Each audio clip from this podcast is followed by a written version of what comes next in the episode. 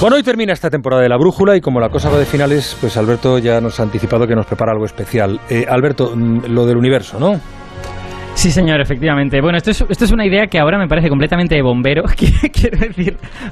Pero en un momento dado, pues me, pareció que tenía algún sentido, ¿no? Porque la semana pasada Ricardo Colmenero estábamos también en la, en la, en la tertulia y pues nos preguntó si es verdad que en un futuro lejano no veremos estrellas porque el universo se está expandiendo. Y yo dije, hombre, eso está hablando de cuando el universo se termine. Se termina la brújula, Juanra se despide, pues, pues ¿por qué no hablar de, de finales? No, ahora me parece todo un disparate, pero, pero en cierto momento me pareció que tenía sentido y dije, ¿por qué no hablar de el final, ¿no? El final definitivo, que es el fin del propio universo. Bueno, eh, eso es algo casi filosófico, ¿no? Se, se puede saber cómo cómo acabará el universo que, se está expandiendo, que lo veíamos precisamente la semana pasada. ¿No es pura especulación? Bueno, te confieso que un pelín de especulación sí que es, porque los físicos somos, somos científicos, no somos adivinos, pero eh, lo que podemos decir eh, con lo que sabemos ahora es, en base a las leyes de la física que conocemos, año 2022, ¿Cómo debería terminar el universo? Eso sí que lo podemos responder. Bueno, em, ¿cómo debería terminar? Hay una cosa que me tienes que decir antes, ¿qué significa eso de que el universo se acabe? Vale, muy cierto, es verdad, porque el universo no es, no es una película, ¿no? Que salgan los títulos de crédito al final. Para, para nosotros hablamos de que se ha terminado el universo o que es el fin del universo cuando ya no suceden cosas que podemos medir o sea, cuando se acaba la física, ¿no? Porque ya no hay más fenómenos físicos. Podríamos decirlo de forma muy simple diciendo, bueno, pues cuando ya no ocurre nada, cuando no ocurre ninguna cosa se ha acabado todo. ¿Y eso va a suceder? Pues mira, salvo sorpresa, la respuesta es sí, sería sorpresa bastante grande, en un futuro muy muy lejano, ¿eh? una cosa que, vamos, millones de años son pequeños en comparación con ese futuro, ¿no?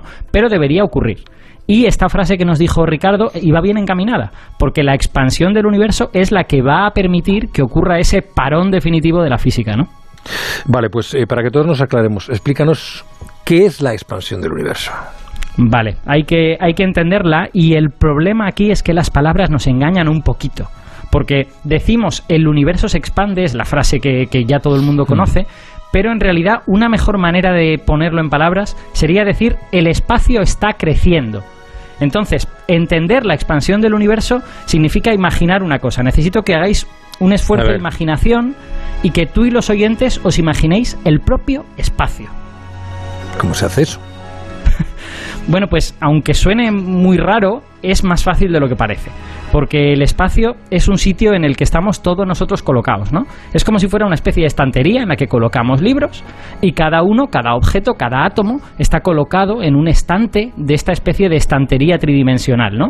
La única diferencia con una estantería de verdad es que el, el espacio no lo podemos ver ni tampoco lo podemos tocar, como las estanterías. Así que eh, nuestra manera de imaginar el espacio es imaginar el universo como recorrido por muchísimos estantes, con patas que sostienen esos estantes, que los unen entre sí, y las estrellas y los planetas están colocados en esa especie de estantería invisible, ¿no? Si tenemos esa imagen, el trabajo duro ya está todo hecho. Vale, y entonces, ¿qué es la expansión del universo? Pues la expansión es ni más ni menos, y esto es algo que aprendemos gracias a Einstein, que es que esa estantería en la que estamos colocados está creciendo los estantes se están haciendo más largos, las patas de la estantería se están haciendo más altas. Digamos que cada centímetro de esa estantería en la que estamos montados está creciendo, está, está haciéndose grande, ¿no? Y claro, nosotros no vemos la estantería, así que no vemos ninguna de estas cosas. El espacio no es material, no es visible, ¿no? Entonces, ¿qué es lo que vemos? Pues lo que vemos es que las cosas que están colocadas en el estante de al lado como que se alejan de nosotros. La estantería se está haciendo grande y vemos que las cosas se alejan. A medida que esa estantería crece, los objetos que están en ella se alejan. Y eso es la expansión del universo. Lo que vemos realmente como físicos es que las galaxias se alejan de nosotros.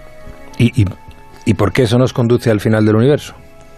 Pues porque al alejarse, las galaxias se van desconectando unas de otras. Vamos a, vamos a pensarlo, en realidad es fácil de entender. Hay que pensar que cada centímetro del universo está creciendo. Cada centímetro está empujando para separar las cosas. Entonces, si las galaxias se están alejando, quiere decir que hay cada vez más centímetros entre ellas y por lo tanto que cada vez se alejan a más velocidad, porque hay más centímetros empujando entre ellas. Entonces, esa velocidad está aumentando continuamente y va a llegar un punto en que cualquier galaxia de estas que vemos se alejará de nosotros más rápido que la luz. Y ese momento es el game over, porque ya sabemos que ninguna cosa viaja más rápido que la luz. Si una galaxia por la expansión del universo se vuelve, se aleja más rápido que la luz, ya no hay manera de llegar a ella, ya no hay manera de saber nada de ella. Y estaríamos desconectados. Es como si viviéramos en universos distintos casi. pero eso no quiere decir que el universo se, se acabe. No podemos ver otras mm. galaxias, pero sí podemos ver la nuestra, ¿no? Efectivamente, efectivamente, el universo aún no se ha acabado cuando eso pasa. Pero es que nuestra galaxia tiene los días contados, porque nuestra galaxia va a envejecer cada vez va a haber menos gas para formar estrellas. Las estrellas se mueren y se convierten en otras cosas. Se convierten en agujeros negros o en enanas negras, que son como bolas de materia muy frías que ya no se pueden encender. Y la materia queda encerrada en estos cadáveres estelares y ya no sirve para hacer nuevas estrellas. Así que al cabo de muchísimo tiempo, la galaxia literalmente se apaga solo quedan millones de pelotas oscuras dando vueltas en torno al centro de la galaxia, bueno, de la ex galaxia. Mm.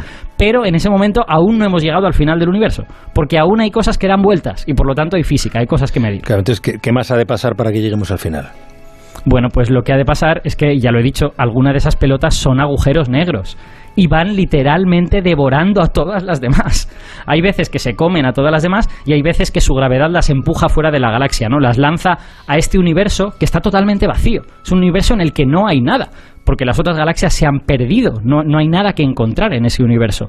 Entonces, este proceso de depredación de los agujeros negros se prolonga durante muchísimo tiempo en una oscuridad completa en la que no habrá nada de luz y termina solo cuando queda uno un único agujero negro gigante donde antes había una galaxia entera.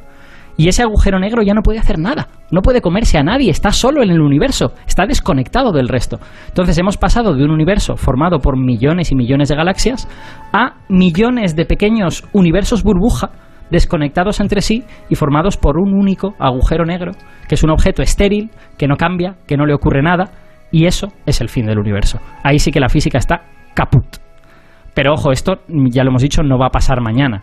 Si la física que conocemos es correcta, para que pase esto faltan 10 elevado a 30 años, que es un 1 seguido de 30 ceros de años. Así que mucho, mucho, mucho, pero mucho tiempo. eso es mucho. Oye, ¿y, hay un plan B? ¿Qué tendría que pasar para que el futuro del universo fuera diferente?